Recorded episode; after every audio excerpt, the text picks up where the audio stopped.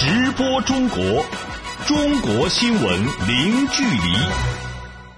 这里是直播中国节目，听众朋友你好，我是张俊。你好，我是王悦。到了周末，我们今天的节目就主要用来为您盘点一下过去一周里中国令人关注的新闻话题。首先呢，我们来关注当前中国的就业问题。中国政府最近提出，今年要实现城镇新增就业一千一百万人以上，比去年多一百万人。这也是中国政府四年来首次上调就业目标。人们发现，在经济增速放缓的背景之下，中国的就业目标反倒调高了。而中国人力资源和社会保障部的部长尹卫民在接受人民日报记者的专访时表示，他们对于实现有这样一个目标是有信心的。我们呢，下面就请编辑李爽来给我们介绍一下这篇专访透露的信息。好的，我们先来看这位中国官员对于中国的就业形势是怎么评价的。那在中国人力资源和社会保障部部长尹卫民看来，中国今年的就业形势有两个最突出的特点：一是总量压力依然很大，中国今年在城镇就业的新增长劳动力超过一千五百万人，这里面呢主要是青年学生，其中高校毕业生七百九十五万人，比上年增加三十万人，还有五百万左右的中职毕业生。此外，还有跨界过剩产能需要安置的几十万转岗。职工三百多万农村新转移劳动力都需要创造更多的城镇就业岗位。二是结构性矛盾呢更加的突出，招工难的压力反弹，技术技能等各类人才短缺的矛盾加剧。而与此同时，一些大龄低技能劳动者、部分高校毕业生仍然就业困难，招工难和就业难并存的结构性矛盾呢进一步凸显。主持人，嗯，李爽，那这么说来，实现这样的就业目标呢，还是有些难度的，是吧？在中国人力资源和社会保障部部长尹卫民看来，中国之所以在经济增速放缓的情况下还要上调就业目标，一方面是要更好地满足劳动者城镇就业的需要，另一方面也是基于经济发展创造新的就业岗位的可能。他说，随着中国经济规模的逐渐扩大和结构优化，经济增长对于就业的拉动能力也在逐渐的增强。中国的城镇新增就业已经连续四年保持在一千三百万人以上，因此就业目标的上调既符合需要。又有实践基础。今年要实现就业增长的目标，虽然说困难和挑战不少，但是也有不少积极因素和有利的条件。从宏观层面来看，中国经济发展具有良好的支撑条件，稳增长政策效应将继续发力，经济有望实现百分之六点五左右的中高速增长。经济结构调整优化，改革红利持续释放，一些新业态、新政能正在形成，这些呢都将拓展就业增长空间，增强经济对于就业的拉动能力。同时，中国已经形成了一整套。积极的就业政策，公共就业服务体系呢也在不断的完善，促进就业的效果将进一步显现。他表示，他们对于完成今年的就业目标还是很有信心的。主持人，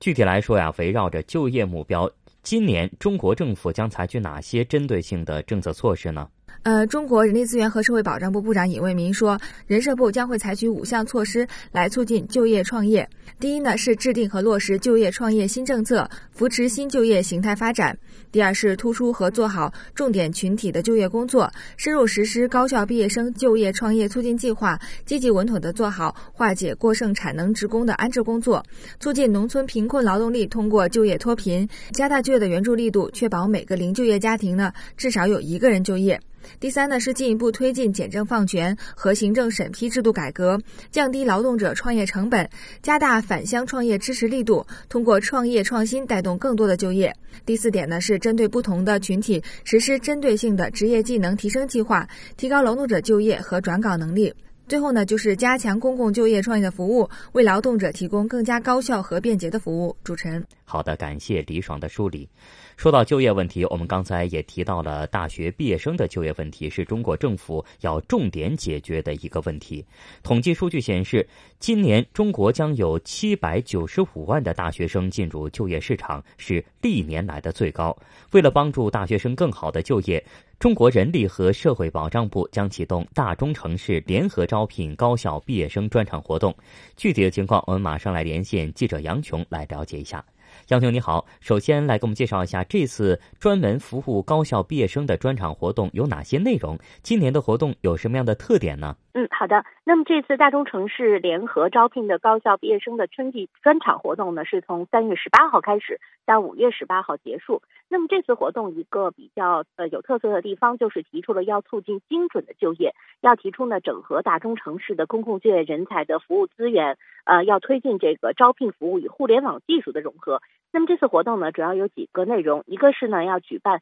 城市联合的网络招聘大会。要依托中国国家人才网，统一发布各参会省市招聘高校毕业生的信息，并且呢，要专设电子商务和有色金属两大行业的这个专场的招聘会。第二呢，是要在这个部分的高校比较集中，还有毕业生数量比较多、跨区域就业需求比较大的城市，设立这种巡回的招聘点，并且要举办八场综合性及行业性的巡回招聘会。那么，据初步的统计呢，目前已经有一百四十家省市的公共就业服务的这个人才机构已经报名参加这次春季的活动。那么，呃，联合网络招聘大会呢，也预计将有十万家以上的用人单位来参加，将提供不少于一百三十万个岗位的信息。呃，这些领域呢是涉及到这个互联网、电子商务、进出口、网络游戏，还有计算机、通信，还有媒体出版等诸多的行业。那么，各参会的省市呢，还将举办不少于六百场的现场的这样的招聘活动。那么刚才我们也提到，这次的呃招聘这个活动呢，主要提出呃服务于精准就业这几个词啊，所以呢，为了嗯体现精准这个词呢，这个人社部也是专门设立了这个毕业生的测评简历库，而且呢要设立一个用人单位的岗位这个呃模型的库。那么这个就职的毕业生呢，可以通过这样的一个库呢，把自己的相关的信息填这个填上，而且会做一个有关于性格方面的测试。这个之后呢，通过大数据的这个智能的匹配，使供求双方能够精准的推送这个岗位的信息。主持人，嗯，那除了这个专场活动，中国还将采取哪些措施来促进高校毕业生的就业呢？嗯，可以说高校毕业生的就业呢，一直是在人社部的就业工作的首位的。那为此呢，他们将采取几方面的措施。首先呢，是要抓各项就业政策的落实，要引导、鼓励和支持高校毕业生到基层去，到中西部地区去，到中小企业去，要畅通高校毕业生的就业渠道，完善就业服务的保障机制。同时呢，要不断的完善相关的政策措施，鼓励更多的适合高校毕业生就业的岗位。其次呢，要继续实施高校毕业生的就业创业促进计划，在高校毕业生的能力提升、供求匹配、职业保障、权益保障等方面，采取更加有力的措施，并对就业困难的高校毕业生提供有针对性的服务。主持人，好的，感谢杨琼带来的报道。最近一段时间，共享汽车这种互联网加交通出行的新方式，吸引了不少中国市民的关注。对消费者来说，使用共享汽车避免了限行、限号等方面的困扰。在推广阶段还有明显的价格优势，不过业内人士认为，未来共享汽车要想成为一种普及率更高的出行方式，解决好网点密度不够、缺乏统一标准等瓶颈问题至关重要。详细情况，我们来听记者赵阳的报道。最近，在北京二三环的一些立交桥下，出现了一种新能源分时租赁汽车的网点，这就是最近在全国多个城市出现的新的出行方式——共享汽车。这种随取随还的汽车服务。类似于现在风靡在各个城市的共享单车，只要你有驾照，手机就是钥匙，从借车到还车，整个过程通过手机就能完成，全程自助，随借随还。共享汽车的出现，吸引了一些敢于尝鲜的出行者。就拿手机 APP 操作，然后一点就可以用了，价格非常非常实惠。比如我打个车，可能从我家到公司得需要四十到五十吧，那我开这个车大概，如果说把打折券算下来的话，二十出头差不多。没有，我是刚刚使用，觉得还是比较方便的吧。啊，就是像那个上班族的话，可能要要方便一点。当然，也有对这种新事物不太感冒的。呃，选择的少，还没接触到那块儿吧。平时出门要不地铁，要么都是自己开车。那还是单车比较方便吧。汽车的话，我觉得现在交通这么不便利，汽车反而会堵车。我觉得还是单车比较方便一些。根据调查，选择共享汽车出行的以年轻人为主。北京某共享租车公司首席执行官谭毅表示：“从我们目前运营的数据来看，绝大多数的用户哈都是一个年轻人居多。那八零后、八五后、九零后特别多，这占主体。那出行的属性呢，基本上是中短途出行。那路径的话，按照后台的数据，我们去大数据去统计的话，差不多是在十公里到三十公里。”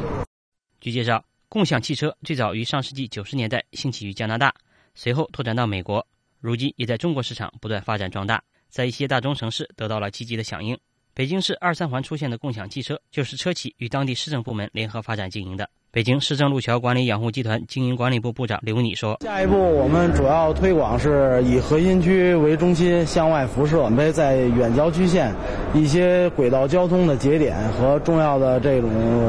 呃公交场站和机场、火车站等进行布点。再接下来远景的规划就是将业务辐射到京津冀地区。”正是看到了共享经济的成功经验和交通出行的生活痛点相结合的市场前景。企业的参与热情高涨，但中国青年报汽车周刊主编王超表示，虽然共享汽车在国内的发展速度很快，但也存在着诸如网点建设等瓶颈问题。其实国内的共享汽车的发展速度现在是比国外快的啊。中国的这个就现在有很多新的互联网企业都在做这种啊共享汽车的项目，竞争也比较激烈吧。目前的发展还是有很多瓶颈的，指定的这个营业网点来取车。然后开到目的地呢，又要到指定的营业网点或者是这个停车场来停车。有的时候呢，呃，你可能想找一个方便的地方停，那么你就需要自己来支付费用。那么这个就是做不到方便快捷，解决不了最后一公里的这个难题，就是很多的这个弊端吧，瓶颈可能需要我们来克服。除了在发展模式上的各种问题，作为网约车的一种类型，共享汽车的发展同样要受到政策导向上的影响。交通运输部法律专家委员会委员张柱庭说：“出租汽车包括网约车，那么目前我们国家的政策法规上，对它的定位是公共交通的补充，所以它不是主流方式。那么而且是要求它是适度发展，所以这个政策就决定了它的总量是要受到限制的。”记者赵阳，北京报道。作为解决市民出行最后一公里的交通工具，共享单车一经推出就立即受到了广泛的关注和欢迎，那并呈现出快速发展的态势。然而呢，就在共享单车给大家带来便利的同时，包括安全、服务等行业规范问题也随之成为人们关注的焦点。近日，上海市在全国率先完成共享单车团体标准编制工作，并即将向社会公开征求意见。相关。情况，我们来马上连线记者郑智来了解一下。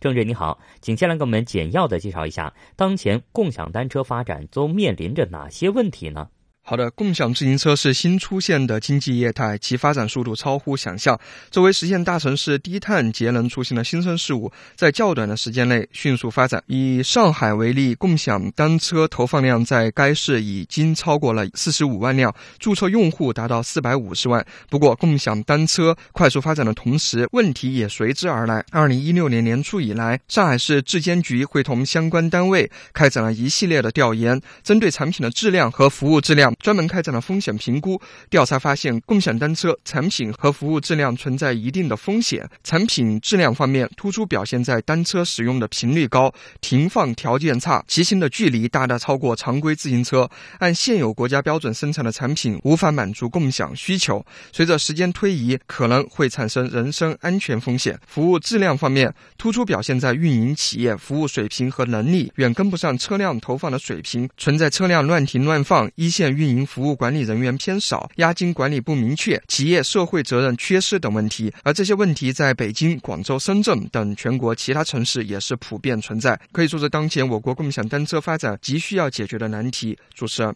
嗯，那上海在全国范围内率先编制出台这份共享单车标准，具体都包括哪些内容呢？好的，上海编制的共享单车系列团体标准包括《共享自行车服务规范》《共享自行车技术条件自行车篇》和《共享自行车技术条件电动自行车篇》三部分的内容。据了解，其中的共享自行车技术条件产品标准主要针对的是共享单车产品质量和安全的要求。他提出，不但要符合国家强制性标准要求，还根据共享单车特点增加了车辆维修要求和报废时限要求，实现产品质量。全过程的管理。在服务软件要求里，标准要求共享单车企业的软件系统应具备定位共享单车位置的功能，也就是 GPS 功能，在电子地图上能够显示共享单车，方便用户查找和用于防盗追踪。具体而言，该标准规定，共享单车一般连续使用三年必须强制报废，报废车辆不允许进行拼装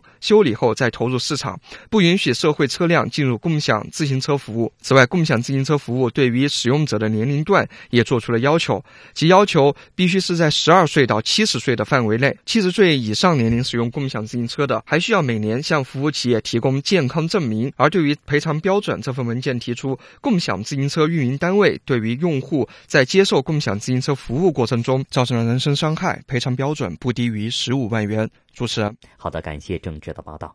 目前，共享单车在中国很火，为大众出行提供了便利。但是，使用共享单车必须要向服务平台缴纳押金。一些共享单车服务平台存在押金退还难等问题，引发了用户的担忧。对此，专家建议政府要加强监管，保证押金专款专用。具体来听南京台记者刘雨薇发回的报道。目前，摩拜单车七号电单车的押金为每人两百九十九元，南京市公共自行车三百元，OFO 小蓝单车九十九元。而上述企业在南京布设的车辆总数已接近二十万辆。放眼全国，到今年底，共享单车市场总规模将达到五千万用户。可想而知，各家平台集聚的押金数目惊人。以摩拜为例，去年底该平台活跃用户量已达三百一十三点五万人，每月活跃用户押金总额超过九亿元。有用户表示了担忧。下了两个 A P P 吧，一个是摩拜，还有一个是小蓝，然后加在一起大概有四百块钱左右吧，就是很担心风险这一块，然后不知道政府或者是企业这方面有没有一些监管的措施，或者是能够告诉我说我的这个资金是放在哪个地方，能够让我放心一点。这种担心并非毫无根据。此前，福建莆田共享单车平台卡拉单车运营失败，平台押金被投资方挪用，用户在申请押金退还时长期无人处理。还有的单车企业表示，收取的押金沉淀在第三方账户，与公司的运营资金完全分离，不会私自挪用，但是基本都处于自我管理的状态。小蓝单车南京市场负责人赖全荣。部分是能保证啊一天之内能够去啊去到达去返还，有些可能涉及到银行的多次转账。这个押金目前的话是在这个支付宝和这个微信里面，就是基本上是专专款专用啊，基本上就是说我们不会啊去挪用这个用户的这样一个押金去做这个事情。针对共享单车企业押金监管问题，南京河海大学交通学院院长吴忠建议，管理部门可以适时出手，参考深圳的做法，要求企业设立押金专用账户，接受第三方监管，保证专款。专用，嗯，因为从现在这种无序竞争来看，我有点担心，可能会有一些公司撑不下去。它这个自行车押金有它的合理的一面，当然它也存在着一些一些风险。对，接下来我们再来看旅游方面的消息。近年来，中国旅游业是快速发展，中国已经进入了大众旅游时代。在今年的两会上，和旅游相关的内容也多次在政府工作报告中提及，特别是全域旅游这一概念被首次写入了报告。旅游行业的全国人大代表和业内人士认为，这表明全域旅游正式的进入国家战略体系，将为旅游业的发展注入新的动力。以下我们来听本台记者李林、李进、徐艳青、程玉发回的报道。随着中国进入大众旅游时代，人们早已经不满足于在景点景区内游览，不满足于宾馆饭店的住宿体验。据统计，中国的旅游结构当中，非景点的旅游人数已经达到了百分之八十，因此推进全域旅游，也就是把旅游模式从景点旅游模式转变为整个区域的旅游模式，已经迫在眉睫。两年前，中国国家旅游局正式提出发展全域旅游，而在今年的两会上，全域旅游被正式的写入了二零一七年中央政府的工作报告，成为了这份报告的新词之一。中国国家旅游局局长李金草认为，发展全域旅游对国家的体制机制提出了新的要求。要有适应全域旅游时代的全域旅游格局的管理体制，要从过去部门单一管理体制过渡到现在的综合管理体制。要建立适合全域旅游时代特点的现代旅游治理机制。具体来讲，我们讲一加三。所谓一就是旅游委员会，三就是成立旅游警察、旅游巡回法庭、工商旅游分局，成立旅游警察，景点之外的治安也要管好。这就要到依法。治理依法治旅这么一个格局，旅游巡回法庭啊，它可以及时的去调解旅游中间发生的一些纷争，工商旅游分局对一些不规则的经营行为啊，甚至有一些欺行霸市这样行为的，要进行惩处。根据相关规划，二零二零年前，中国将创建五百个左右的全域旅游示范区，覆盖全国三十一个省市区和新疆生产建设兵团。截至目前，全国已经有二十一个省市区、一百五十五个地市设立了旅游发展委员会，一大批市县成立了旅游警察、旅游巡回法庭和工商旅游分局。在发展全域旅游的过程中，如何更好地维护当地的旅游市场秩序，也备受全国人大代表们的关注。最近一段时间，云南的旅游市场乱象频频被媒体曝光。全国人大代表、云南省省长阮成发认为，要解决旅游市场上存在的问题，必须坚持重拳整治旅游市场乱象和推动旅游业转型升级两手抓。首先是要重拳整治旅游乱象，坚持问题导向，坚持依法治理，坚决斩断景区。旅行社、导游、购物店之间的灰色利益链条，坚决杜绝各类旅游市场乱象顽疾，维持我们即将出台云南史上最严的治理措施，力争一年的时间从根本上改变云南旅游乱象。第二，大力推进云南旅游业的转型升级，重点是三条：优化产业发展边界。完善产业生态体系，提升行业治理能力。全国人大代表们普遍认为，当前中国正处在推动供给侧结构性改革的关键时期，应当以发展全域旅游为着力点，不断的提高旅游供给的质量和效益，为旅游业的发展注入源源不断的动力。世界最大单口径射电望远镜 FAST 去年九月正式启用，并且游客可付费体验。然而，近日这部望远镜所在景区已经决定正式向游客实行免门票开放，也就是说，更多的游客可以和这部神秘的中国天眼近距离接触。那么，如何在保证科学装置正常运行的同时，给游客普及更多的天文知识呢？未来这种科普化的景区又将如何良性发展？接下来为您连线记者柳青，一起了解一下景区开放的消息。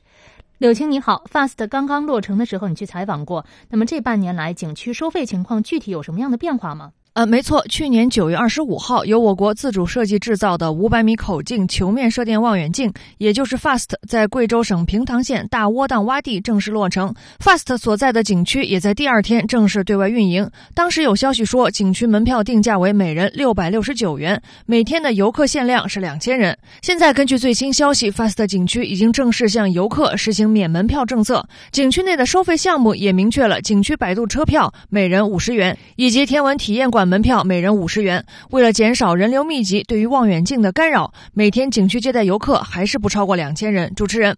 嗯，那么如果我们去看这个望远镜，会不会影响它作为科研装置的正常运行呢？理论上说，FAST 有能力探索上百亿光年外的宇宙，可以将观测延伸至已知宇宙的边缘。在不远的未来，FAST 将巡视宇宙中的中性氢，研究宇宙大尺度物理学，以探索宇宙起源和演化；观测脉冲星，研究极端状态下的物质结构与物理规律，以及搜索可能的星际通讯信号。所以，FAST 是被动接受微弱的宇宙电磁信号，自身没有强大的辐射，也对人不会有任何的伤害，只是害怕遭受。到周边手机信号的干扰。现在是以 FAST 台址为圆心，半径五公里的区域内的核心区，从去年十一月一号起，永久关停核心区内的公众移动通信基站，成为永久的静默区，屏蔽所有的移动信号。在这里呢，游客被禁止携带相机、摄影机、手表、手机、手环、打火机、充电宝、车钥匙、电子门感应钥匙、充电器等电子产品进入景区，所带的电子设备都要提前存放。主持人。FAST 这样的科学装置景区目前在中国还并不是常见的。那怎么样才能让更多的人走进大科学装置，但是又不影响科学装置本身的研究目的？的确是一个新的课题。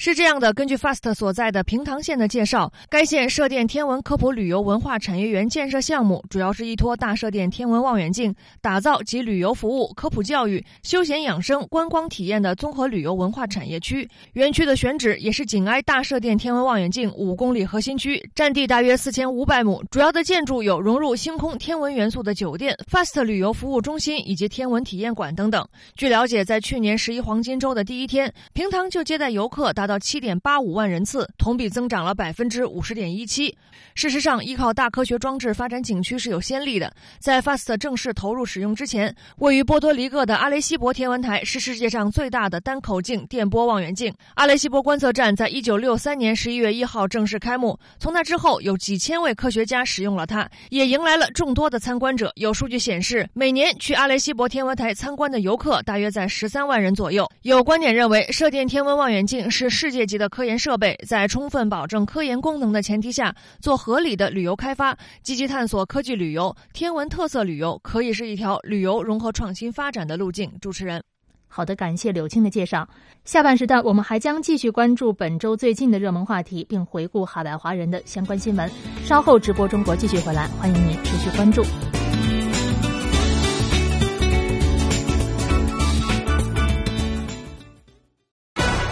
播中国，中国新闻零距离。听众朋友，您现在正在收听到的是直播中国节目，我是主持人张俊。你好，我是王悦，欢迎您继续收听下半时段，我们继续为您关注近期的热门话题。为保护和恢复东北虎豹野生种群，中国计划在吉林省和黑龙江省建设东北虎豹国家公园。相关人士表示，这将有利于理顺保护地管理体系，形成完整的动物生态保护系统。下面我们来听记者柳青发回的详细报道。今年三月初，有消息称，东北虎豹国家公园体制试点方案已经中央批准，确定在吉林省和黑龙江省建设东北虎豹国家公园。据了解，东北虎豹国家公园选址于吉林、黑龙江两省交界的老爷岭南部区域，总面积一点四六万平方公里，其中吉林省片区占百分之七十一，黑龙江片区占百分之二十九。东北虎豹国家公园划定的园区是中国东北虎、东北豹种群数量最多、活动最频繁、最重要。的定居和繁育区域，也是重要的野生动植物分布区和北半球温带区生物多样性最丰富的地区之一。目前，在吉林省建有珲春东北虎国家级自然保护区，在黑龙江省建有老爷岭东北虎国家级自然保护区，是中国目前最主要的东北虎豹保护区域。数据显示，经过多年努力，目前中国境内的东北虎、东北豹种群数量正呈现出恢复性增长趋势。不过，多数保护区是在抢救性保护的理念下建立的。中国环境科学研究院李俊生研究员表示，自然保护区存在缺少系统科学设计、管理。部门多、交叉重叠、职责不清等问题，这就给自然资源保护带来诸多困难。是我们的保护区啊，是大部分虽然说是国家级的保护区，但是呢，往往是在属地管理，往往就有属地的所在的县级的政府，他成立一个机构在管理，这样是国家级的保护区。现在有这样的一个问题，这个也是存在的一种矛盾啊，就是当保护与开发之间矛盾产生的时候啊，这种官司呢也很难协调的。北京林业大学自然保护区学院院长雷光春认为，设立东北。北虎豹国家公园将有利于打破属地管理等方面的局限，更加有效地保护和恢复东北虎豹野生种群。东北虎豹的话，它在很大程度上受经济发展、特征利用方式的改变，使它和这个种群与种之间的这个联系啊啊，不断的这个受到干扰。这样说，它的这个种群本身就不大。如果不同的省、不同的县市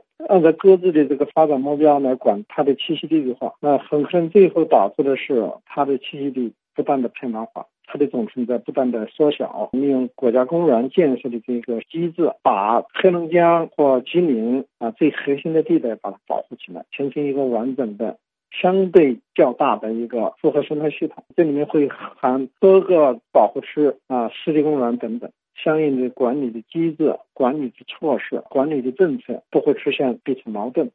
二零一三年，中国提出建立国家公园体制。今年的政府工作报告中明确，将出台国家公园体制总体方案。据了解，包括东北虎豹在内，目前中国共有三江源、神农架、武夷山、钱江源、南山、长城、香格里拉、普达措、大熊猫等九个国家公园体制试点区，涉及青海、湖北、福建、吉林和黑龙江等十二个省份。李俊生介绍说，建设国家公园试点的目标就是把分散在各部门的职能整合。合起来，实行垂直管理，形成合力，实现生态的科学管理和科学保护。我们知道，我们国家现在那个保护地啊，就是有自然保护区，还有什么森林公园，还有风景名胜区、湿地公园，还有什么地质公园等等吧，有十来种。这次保护地呢，它们在空间上呢，往往也是重叠的。那么，通过国家公园这个体制的这个试点和建设，首先要把这次保护地的体系能够把它理顺了，就是说，我们有按照严格的一个保护程度来划分。那么，在保护的基础上面，在一次区域，我可以做一次公益性的一开发，或者是生生态旅游的开发。就是我们通过这个试点，最终能够实现这个我们国家的这个自然保护地这个一个统一管理。这样的话，我讲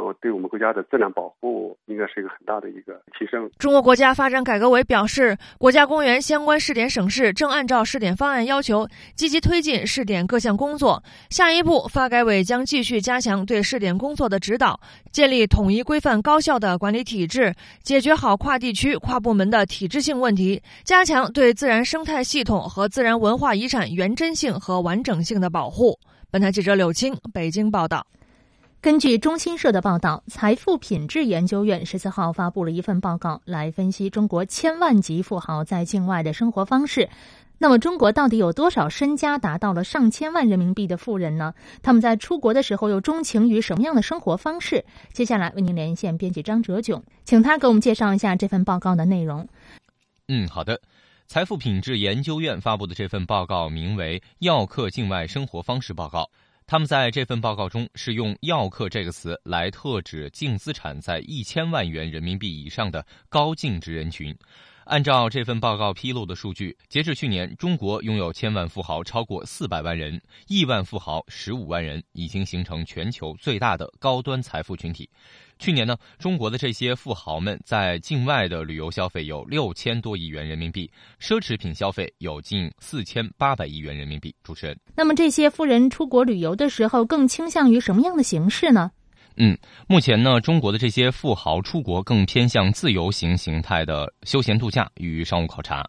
在目的地的选择上呢，欧洲的英国、法国、意大利以及亚洲的日本最受中国富豪的青睐，而南美极地、中东欧以及海岛等在中国相对小众的目的地，现在也开始受到这些人的关注。而在心态上，这些人非常排斥跟团旅游的高节奏感，更希望根据个人时间和需求提前做好出行计划和安排。而且他们也越来越不喜欢目前旅游市场上走马观花式的旅游路线，休闲心态让。他们不仅是慢下来，更是放松的体验各国不同的风土人情与生活方式。吃饱和吃好已经不能满足他们在餐饮上的需求。不少人在出境旅游时还会提前预约各地米其林餐厅。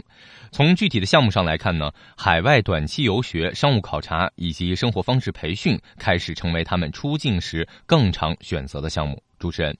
那么这份报告有没有对这些中国富豪今年境外旅游的情况做出预测呢？嗯，好的，主持人。根据财富品质研究院的预测呢，今年这些千万级中国富豪将有超过一千万人次的境外出行，在境外的旅游消费也将达到七千亿元人民币，能占到中国人境外消费的近一半左右。主持人，好的，感谢哲炯的介绍。每年三月是长江刀鱼的上市季节，而这种鱼呢，素有“长江第一鲜”的美誉，是很多食客的心头好。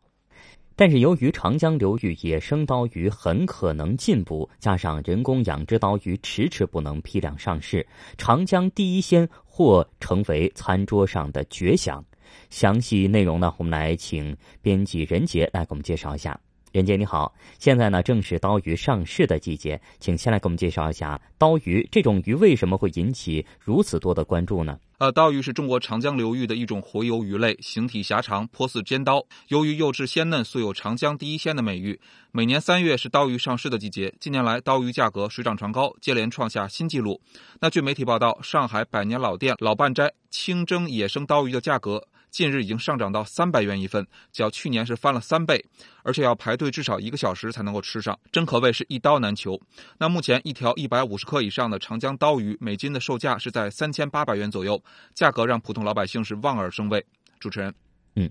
那这种鱼价格为何如此昂贵呢？刀鱼价格上涨主要是由于供求关系引起的。中国水产科学研究院淡水渔业研究中心曾公布数据：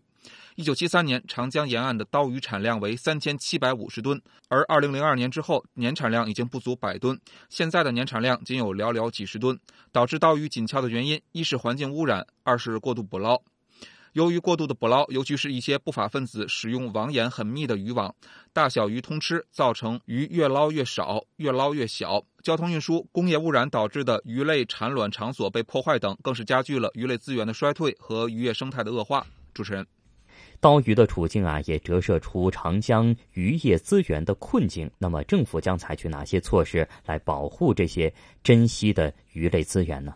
为了保护长江渔业资源和生态，中国农业部开出了包括长江流域由重点地区到全面禁捕、推动明显过剩的捕捞渔民、减船转业、打击非法捕捞和推广健康养殖在内的综合药方。那据报道，从去年开始，长江的禁渔令已经升级，不仅禁渔时间由三个月延长到四个月，而且禁渔范围也已经扩大到长江主要干支流和重要湖泊。业内透露，新一轮的国家重点保护野生动物名录调整方案中，刀鱼已经被列入新名单。一旦方案得以通过，跻身国家保护之列的刀鱼将被彻底禁捕。这是不是就意味着以后食客们再也品尝不到长江第一鲜的美味了呢？因为刀鱼生长习性的缘故，到目前为止都难以真正实现规模化的人工繁殖。而刀鱼今年或是最后一捕的消息呢，更是激起了食客的疯狂。那近年来，上海老字号老半斋的刀鱼面每天要卖出一千多碗，是往年的三倍以上。长江第一鲜很有可能成为饭桌绝响，这让食客们感到十分遗憾。但大多数人也表示理解，很多人都表示，刀鱼味虽鲜美，但数量有限，不能无节制的捕捞。今年多来尝尝，要记住这个鲜味儿。主持人，好的，感谢任姐的介绍。三月十二号，七十九岁高龄的琼瑶在网络上发表了致儿子和儿媳妇的公开信，交代后事。信中嘱咐，无论生什么重病，他都不动大手术，不送加护病房，绝不能插鼻胃管，不需要急救措施，只要让他没痛苦的死去就好。他的这份生前预嘱，也是引发了人们对于生命和死亡的思考。无独有偶，十三号，在中国江苏省省会南京市也举行了一场生前预嘱推广公益活动。通过宣传预先立下嘱托的意义，让更多的人了解尊严死、接受死亡教育。请听江苏台记者刘硕发回的报道。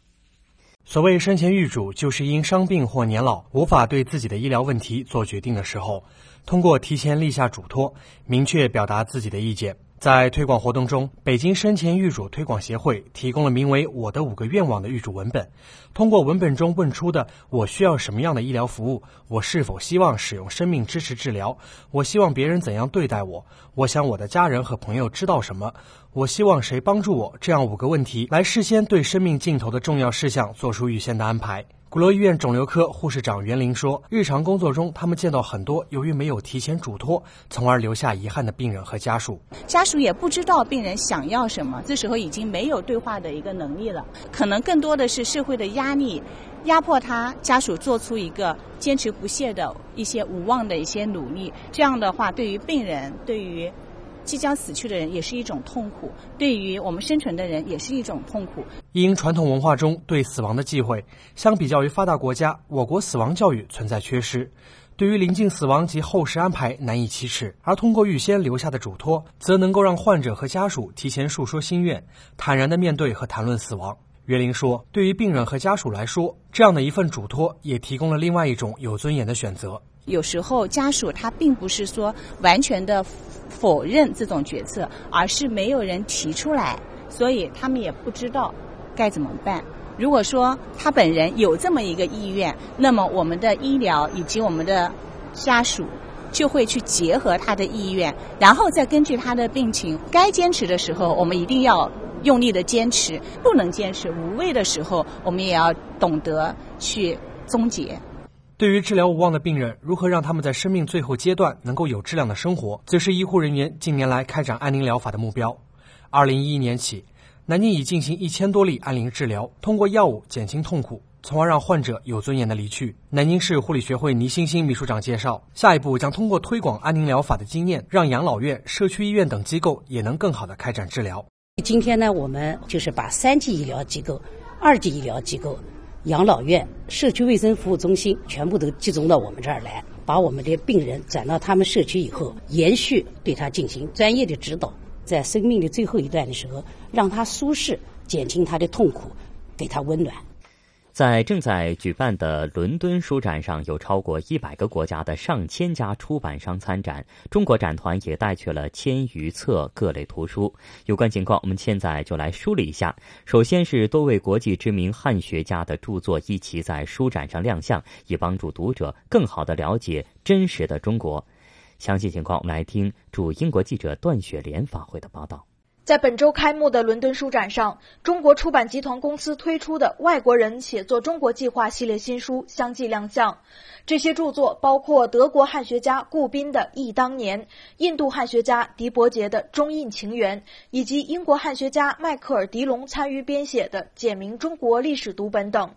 这一系列图书邀请海外中国问题研究专家、知名汉学家为主要撰稿人，以他们的亲身经历讲述中国故事，介绍他们对中国的理解以及对中国发展变化的亲身感受等，旨在从海外读者感兴趣的角度出发，讲好中国故事。此外，经由人民出版社授权，英国查斯出版公司出版的《屠呦呦传》英文版也在本届书展首发。屠呦呦是第一位获得诺贝尔科学奖项的中国本土科学家，也是中国国家最高科学技术奖的获得者。人民出版社策划出版的《屠呦呦传》，通过对她本人和家人、同事等的采访，为读者展现了一位杰出女科学家学习、工作和成长的独特经历。据出版社介绍，除了英语和日语版本，该书还将推出法语、韩语和越南语等外语版本。另外呢，在伦敦书展上，上海世纪出版集团与哈珀柯林斯出版集团签订了协议，将翻译出版上海基础教育的教学教材。那这方面的情况，我们请编辑李爽来给我们介绍一下。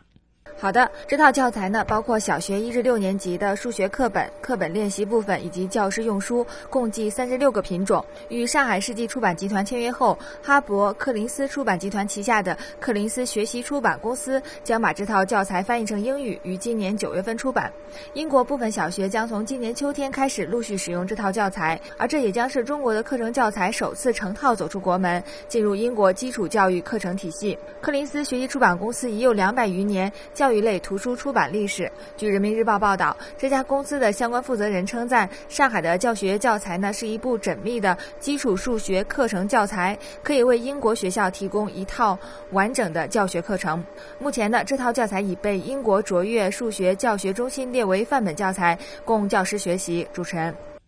我们知道，英国一直对上海学校里的数学教学很感兴趣。这次看来呢，是真的要进一步在英国推广上海的数学教学方式了。李爽，这方面的内容再来给我们介绍一下。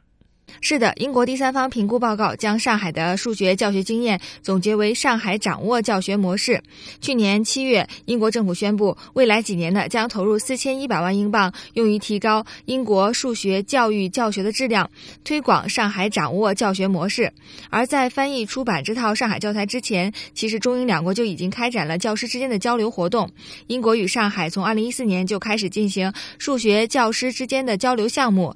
截至今年一月，英国和上海已经互派了四百多名教师、教育管理人员、专家以及研究人员等进行交流。在多年的项目交流中，英国老师和学生们都发现，上海的数学教育的魅力呢，不仅仅体现在课堂教学以及教师的素质上，数学教育的教材也很有用。他们由此对于上海的教材也就产生了浓厚的兴趣。现在呢，这套上海的数学教材输出到英国，也可以说是水到渠成。主持人，好的，感谢李爽的介绍。北京师范大学中国文化国际传播研究院十六号在北京发布二零一六年度中国电影国际传播调研报告。报告指出，周边国家当中，武侠片、动作片、喜剧片是最受青睐的三类中国电影。东南亚国家受众年均观看中国电影的数量最多。详细情况为您连线本台记者李林。李林你好，首先给我们介绍一下这份报告的主要的内容。那么，为什么东亚和东南亚国家的受众对于中国电影的观影数量会有这么大的差异呢？好的，感谢李林给我们带来的报道。接下来，我们来关注一周海外华人社区发生的新闻。首先呢，我们来看美国方面，根据美国《世界日报》报道，数十名支持华裔水文学家陈霞芬控诉美国商务部就业歧视人士。当地时间十四号中午，聚集在俄亥俄州辛辛那提市联邦法庭之外，高举“公益属于所有人，陈霞芬忠实公民，得奖科学家”的标识，表达对法庭内进行的陈霞芬复职公听会的声援，同时欲请法官作出公平判决。联系这场集会负责人之一的俄亥俄州华人协会主席王文奎向记者表示，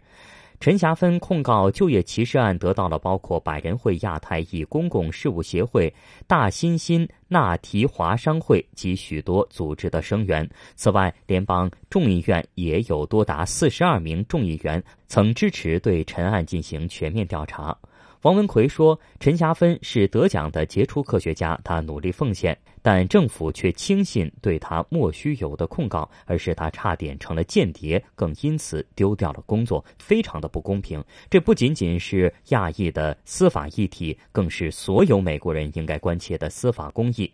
王奎恩表示，来自全美各地的支持陈霞芬的人士，在公听会举行的十四号、十五号两天，都会在法院外进行集会声援。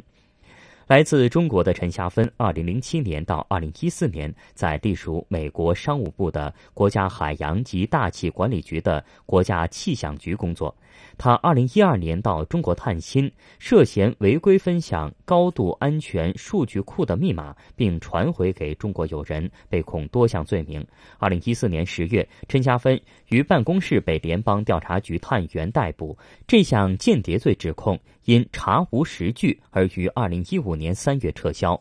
原以为指控间谍案撤除之后可以回到工作单位。但他不仅没有收到复职通知，反而在二零一六年三月被开除，原因是行事不值得信任、言辞不实、误用联邦数据库、缺乏诚实。陈霞芬二零一六年十月向商务部提控，希望重返工作岗位，找回尊严。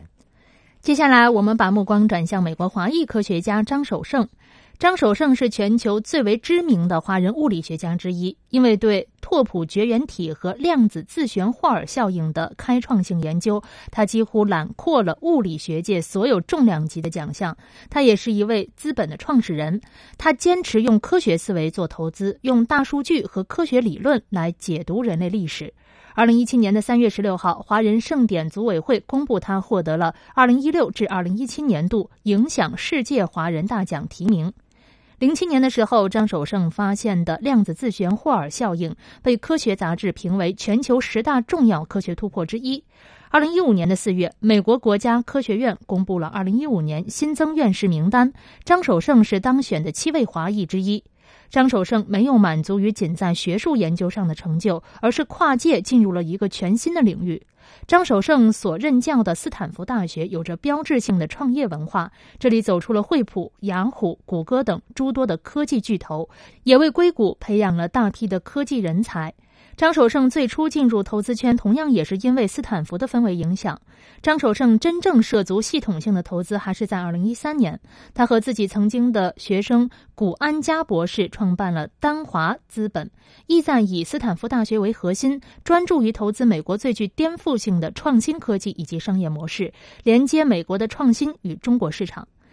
谈到科学和投资之间的关联时，张守胜说：“其实物理学和计算机学紧密相关，很多计算机科学里面的算法也是从理论物理学里衍生而来。这更加坚定了我通过科学思维做投资的想法。”目前，丹华资本已经在大数据、云计算、虚拟现实、增强现实、机器人以及智能硬件领域投资多家增长迅速、行业领先的公司。二零一六年底，张守胜获选年度华人经济人物。在发表获奖感言的时候，他说：“一个科学家应该有更高的社会责任，应该把自己的科学发现变成一个造福于人类的发明，并且能够通过企业把它真正的作为造福于人类的科技产品。”世界因你而美丽。二零一六至二零一七影响世界华人盛典颁奖礼将于三月三十一号晚在清华大学华美登场。届时，联合主办机构的代表将齐聚现场，向获奖人提问。最后，我们来关注西班牙华人百元店的发展现状。根据西班牙《欧华报》的报道，百元店在西班牙各处随处可见，稍微大一点的城镇甚至开出了几家华人百元店。记得有位从别的国家到西班牙探亲的华侨这样评价西班牙的百元店：“他说，只要你能够想到的生活用品，就没有在百元店买不到的。”但是好花不常开，好景不常在。在经历了长期牛市以后，百元店出现了颓势。近几年，西班牙持续的经济危机、社会购买力下降，使曾经辉煌的华人百元店风光不再，生意产生了不同程度的滑坡。如何拯救百元店，尤其是中小型百元店呢？这是现今摆在很多业主乃至批发商面前的重大课题。造成华人百元店出现颓势的因素很多，但华人百元店不妨从以下几个方面加以改进。大型店有专业的橱窗设计师，他们懂得如何借助视觉的力量吸引客人进去购物。现在呢，很多大的华人百元店也应该转变思想的观念，在店面装修、货物摆放以及橱窗设计中花些心思，在感官上给人购物的欲望，吸引客人的脚步。购物环境也是一个重要的方面。也许良好的购物环境能为客人营造出好的购物经历，让客人想在店里多留一会儿，这样就带动了其他货物的销售。比起西班牙本国的百货店，华人在语言上已经是处于劣势了，所以微笑和肢体语言就显得尤为重要。目前，大部分的百元店从业者都会主动的与顾客打招呼，也会有对客人们的微笑服务。有些店主甚至会去搀扶老人，帮他们拿货物。因为大部分回头客与商店之间的联系是情感上的联系，而不仅仅是购物的需求。品牌意识对百元店也很重要，因为会有些客户呢，因为店里的某一个品牌而生成客户群。一个好的品牌还能够让客人在情感上对其产生一种依赖，提升百元店在消费者心中的品位，这也就是品牌的价值所在。